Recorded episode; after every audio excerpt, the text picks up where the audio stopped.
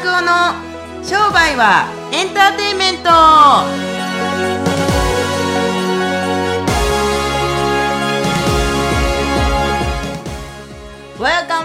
商売はエンターテインメント。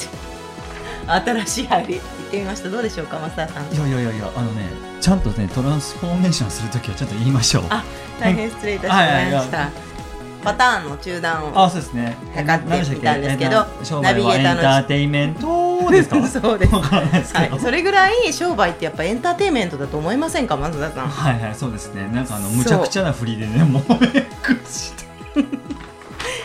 おー言うてちょっと動かしたいなと。面白いね。思って今日仕込んできたんですけど。あのね、はい。えっ、と、ポッドキャストのチャンネルって、僕ちょっとこの前、ざーっと見たんですけど、もう日本語だけでも何、何本、うんなんか3万以上あるんですね。そうそのうちでこれ1個じゃないですか。だからやっぱ目立っていこうと思ったら、よっぽど大きい声で喋るか、もっと小さい声で喋るか、もうとりあえずなんかもうガッチャンガッチャンして終わるかとか。どうやってそれ目立つですか？いや、であの、まともにやってるとね、多分これ目立たないと思うんですよ。そうなんですでね、そう。だから、その人気チャンネルっていうのを真似するのもいいですけれども、逆にどこにもなさそうなものばっかりやったりするっていうのも非常にいいんじゃないかなと思ってそうですよますね。ね今日はどこにもないもの出しますよそう。いや、もうちょっとあの、期待崩れすると思う。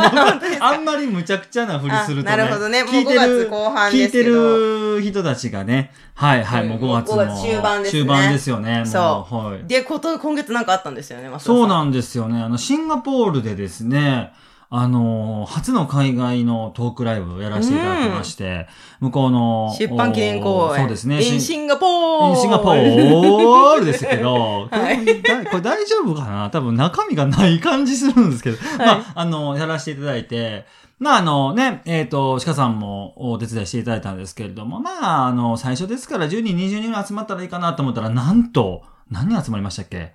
約40名。約40名の方たちがですね、えー、参加しかも普して。いただい段て。と違うお客さん。そう、ちょっとやりにくかったな、これ。あのね、女性の方たちが9割だったじゃないですか。はい。でしかも結構若手の。そう、なんか、向こうのバリバリ起業されてる方たちももちろんですけれども、中妻と言われるですね、えー駐在のおされてる旦那さんの、えー奥様奥様方たちがですね、来ていただいて、なんか8つのやつをおお話ししたんですけれども、8つのやつ8つのですね、うんあの成功法則ですね。本には書かなかった8つの成功法則とその壁、あその罠ですか？あ話させてい出ただいてます。版記念公演なのに特別なそうそうそうそう。ものを出したんですねそうそうそう普通は、あの、普通に多分本の内容を話すんだと思いますけれども、それを話さず、それ読んでもらったらわかるじゃないですか、別に。はいはいそれに書かなかったやつですね。せっかく来てこれたからそうそう、これあの、一回東京、3月27日に東京でもトークライブやったんですけども、うんうんうんその時と同じ内容の、なんか女性バージョンじゃないですけれども、はい。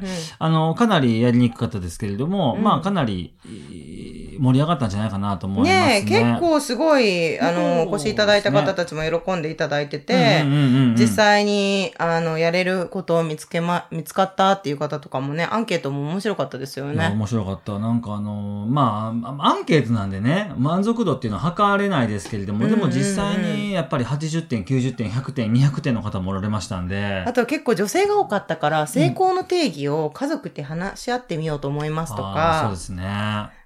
ね。うん。あとは、あの、タイからも、日本からも来ていただきましたよね。うんすごいなと思って。本当。に。でね、はいはい今日は増田さんが、は今回そのすごい音声を、シンガポールに来れなかったら聞けない音声を一部公開してくださるということで。あ、ああ、そうですね。あのーしかも8つはいの鍵ダダ漏らし、ダダ漏らし。はいなんか、大丈夫ですか？で、こ今日は、はいあの、前半4つの鍵を、うんうんうんあの、聞いていただきたいと思います。はいはいはい。で、ぜひですね、まあ、これ聞いていただいて、ご自身でメモも取りながら、うんあの、どういうふうに、あの、日々の生活に落とし込めるかとかね、ぜひ、あの、参考にしていただければと思います。そうですね。それでは、はい。聞いてください。どうぞ。どうぞ。はい。えー一つ目の成功法則ですね。えー言っていきたいなと思います。目標設定をする。当たり前やと。ゴールを決めろ。で、えー反論があります。マサさん、ゴールなんて誰も持っても誰もが持ってますよ言うんですけれどもほとんどの人たちが間違ったゴールセッティングをしています何年何月何日までに〇〇をするっていうふうに言い書きましょう、うんえー、女性の方たちもそうです。あの大きな金額でなくてもいいしお金の金額でなくてもいいんですけれどもちゃんと時間のデッドラインを決めて時間のデッドラインを決めて目標設定しましょう。いつかはできたらいいんですけどねっていう方たちが結構多いです。うん。なのでまずは何年何月何日何曜日の何時何分までに〇〇をするってちゃんと書きましょう。でこの罠がですね、えーと、目標が大きすぎる。大きすぎる。えー、男の人の起業家でよくあるのがですね50万円ぐらいの、ね、えー、月賞の方たちがですねあの月にですね1億円稼ぎたい。プロダクトローンチっていうですねあの販売方法があるんですけれどもプロダクトローンチで1億円稼ぎたいですとかいう人たち結構多いんですね。いきなりジャンプアップしすぎ。いつか3年以内にビル・ゲイツを超えてみせますとかね。ちょっと無理なんですよ。ちょっとしんどいですね。え？えー、って感じですね。はい。松尾さんですか？らはい。あの目標大きすぎる。はい。ですね。あと目標設定をするときにこれはすごくあのー、商売されている方たちはですねスタッフの方たちとぜひ共有していただきたいんですけれども何を達成するのかなぜそれを達成するのかどうやって達成するのかどうやっているの手段です。どの職業でとかで今すぐ自分ができるベイビーステップは一体何なのか？何なぜどうやって今すぐっていうですね、えー、ことをですね具体的にスタッフの方たちと1週間に1回とか10日に1回とか進捗したりするだけで非常に素晴らしい結果が出ると思います。ちょっとこれ書きますね。まず何を達成したいのか？なぜそれを自分たちがやりたいのか？どうやってやるのか？で、えー、今日できること一体何なのか？でこの中で最も大事なことは4番です。今日何ができるのか。これを分かっている人たちっていうのはすごく進みやすくなります。よろしいですか？アメリカ行くのにまず一番しなくちゃいけないことは、えー、予見というかチケットを買うことですね。はい。どうやって行くのか、はい、何で行くのか。な形ですね、えー、行きたいなと思います。人によってはあなぜが大事な人たちもいますね。えー、っと理由なき戦いっていう本を読んだことある方おられますか？おられないですね。はい。えーと「理由なき戦い」っていうですね本があるんですけれどもイギリスの本ですけれどもこの理由なき戦いで書かれているのは戦いを勝つには壮大な理由がいると書いています。皆さんが大きいビジョンがあればあるほどですね例えば理由が必ず必要ということですね。お金稼げない男子はですねとても簡単で理由がないです。稼がなくちゃいけない理由がない。はい。これだけ。です。目標大きすぎるということがウォール2つ目いきたいと思います。これもめちゃめちゃ単純なんですけどそれ毎日書いてください。ノートに。できれば朝一番とかあ夜寝る前がいいと思います。なぜかというと潜在意識というのはですねえーと、朝一番とか夜寝る前就寝前が一番働きますね見たい時とか朝起きてからすぐっていうのですね。これはちょっとあの英語でわからないですけど初等効果と言います。一番最初に見たものが基準。一番最初に見たものが基準というところなんで、えー、毎日僕は朝一番に書きます。で、えー、これをですねできることなら3回から10回書いてください。はい。おっぱいやめるおっぱいやめるとか。はい。SNS で今日は何々をこう書くとか。3回ぐらい書いてください。で男性の方たちは収入を書いてください。ご自身たちの収入目標ですね毎日書いてください。で、えー、この時に、えー、やってほしいのは何々であるとか何々ですとかって過去完了形とこう言いますけれども何々であったとか。もう完了した時の体で書いてください。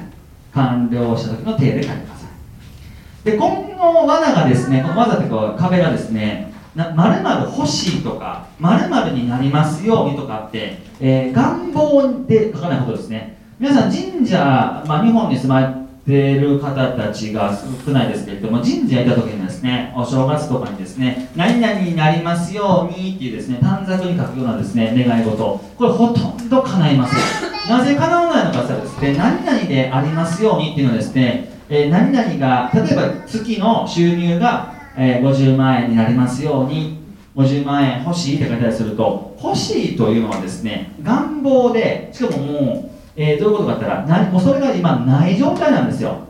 欲しいっていうのはないんですよ。はい。もう一人子供が欲しいんですけどねっていうのは今もう一人子供がおられない状態のことを言いますよね。し子供3日以内に作るとかですね。はい。そう。営むと書いてください必ず。はい。そういうふうに書いたりすると叶いやすいです。欲しいって書かない。Want の形で書かないっていうのがあコツです。回から10回。でこの3回から10回はどういうかどういう違いなのかとですね叶えたければ叶えたいほどたくさん書いてください。たくさん書く方がいいです。でほとんどこれだけで叶います。でなぜこれをやって叶わないのかはめちゃめちゃ簡単で人は続かないんです。はい。人は続かないんです。ぜひ同じ時間に書くようにしてください、えー、3つ目。時間割を時間割を自分たちで決めましょう。皆さん小中高とかあ言っておられたと思いますけれども時間割があったと思います。1時間とか1時間半の時間割があったと思います。僕大学は行ってませんけれどもその時間割通りの教科書で皆さん勉強されてましたからこの1日の就寝時間が何時でであの起床時間が何時仕事がどうああとかつって僕らの会社は理想の時間割が円グラフで出てますんで週末の時間割1日のルーティンの時間割っていうのをですね60分区切りで自分たちで決めていくと非常にいいですね。はい。でえー、っとこれダメです。起きる子育て仕事寝るとかですねあの機械じゃないんですから仕事は仕事でもミーティングの仕事なのか人に会う仕事なのか。で、えっと、子供の時のですねえー、っとまあ子育てに関してもですね何をやるのかっていう具体的なことをですねえー、自分たちでちゃんと書いておくと非常にいいと思います。で落とし穴。気分のいい時にですね時間割を自分たちで組まないことです。こうびっくりされると思いますけれどもモチベーションが高い時にですねモチベーションが高い時に、えー、時間割を決めるとこの気分がいい時にはいいんですけれども落ち込んだ時にですねこれこなせなくなります。モチベーションがイーブンの時普通の状態の時にあったりするといいですね自己啓発の例えばトニー・ロビンスとかのですね自己啓発とかあそういうセミナーを受けた後ってすごいテンションが上がってるんですけれども夢を叶えましょうとか言うんですけれども大体3日ぐらいのですね大体普通生活戻ってるんですよ。はい。あの急な急激なアップっていうのはですね急激なダウンを生むんです。これは人間の性格としてよく分かると思います。はい。のであの気分のいい時に基本目標設定しない。時間割り組まないってことです。はい。普通の時。どっちかって言ったらイライラしてる時に組んだ方がよくこなせます。はい。よろしいでしょうか。モチベーション高い時にやっちまうと2日か3日ぐらいしたら続かないです。って感じです。いいでしょうか。4つ目いきたいと思います。あのー、笑ってほしいんですけどよく寝てよく眠る。はあと。おじいちゃんみたいな話してますけれども、えー、よく寝て、えー、眠くなるまでちゃんと働くことです。皆さん何時だから起きる？何時だから寝るっていうのですね。これ非常に良くない生活リズムです。例えばお腹も減ってないのにとりあえずキンコンカンコンキンコンカンコンって言われるのか12時になったからお昼ご飯食べるとかですねこれやってるとですね体の調子悪くなっていきます。お腹が減ったら食べる。起きたかったら起きる。眠たかったら寝る。みたいな感じですね。えー、このよく寝て眠くなるまで働くっていうことですね。でこれの注意点はまずそもそも自分が好きなことじゃないとちゃんと眠くなるまで働けないことです。はい。よろしいですか？で転職に出会うまで転職してください。はい。これはシンガポールではなかなか受けないんですよね。外国だということをよく忘れてるんですけども。あのー、転職ですね。自分たちの素晴らしいと思えるような仕事じゃないと人っていうのは一生懸命になれないんですね。そして世界中ですねここを間違わないでほしいですけれども一生懸命やらへん人で夢叶えた人一人もいないと思ってくださいめっちゃ適当にやっとったら夢叶っちゃったんですよとかいう人たちとかですね。いあのいないんですよ。本気でやってる人ほどですね。なんで、えー、まずですねよく眠るためによく働くということですね。はい。当たり前です。でほとんどの起業家のボトルネックが睡眠らしいです。よく寝れないからよく働けないし頭回らないって感じなんですね。なのでよく働くためによく寝ることですね。今うちどうでしょうか？僕出張中の時はなかなか難しいですけども大体うちの人たち7時半とか8時に寝てます。はい。なぜか。はい。で僕自身も、えー、調子のいい時っていうのは必ず9時半か10時までに寝て朝あ4時半とか5時に起きてジムに行きますけれどもなぜ早起きようと思ったらあのどうしたらいいですかってよく質問されますけれどもよく寝ることですと。当たり前やという話なんですけれどもあのそうよく寝ることです。本当に。自分たちが調子のいい睡眠時間っていうのを知っておくと非常にいいですね。で4時間半とか5時間の人たちもいます。僕の周りの人たちで2時間とか3時間って人もおられますけれども僕自身は7時間から8時間寝へんかったら調子悪いです。なので、えー、9時に寝て4時に起きるこの生活やってます。12時とか1時寝たりすると大体2日終わりませんか？はい。あのもう30歳とか超えたりすると徹夜すると2日間終わりません？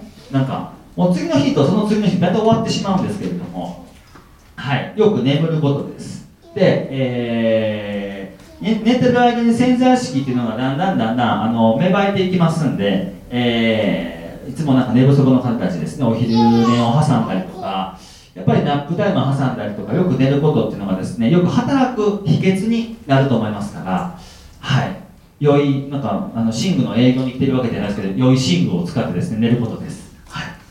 マルハチマーターもともと勤めてましたんで ぜひ、えー、いい布団でたくさん寝てください。はい。えー、1から4の法則、8つの成功法と罠、聞いていただきました。うん、いかがだったでしょうか、うん、ちょっと振り返ってみたいと思うんですけれども、増田さん、1は、はい。目標、目標設定をするってことですね。はい、何年何月何日何曜日に、えっ、ー、と、いつどこで誰と誰が何をしたじゃないですけれども、5W の法則でですね、やっていくって感じですね。2、うん、はい。2ですか？はい。はい、えー、それを3回から10回ですね、毎日書くことですね。何々であるとか何々と言い切るってとこですね。欲しいとか何々になりたいとかっていう風に何々になりますようにとかって書かないように気をつけてほしいです。3つ目。はい。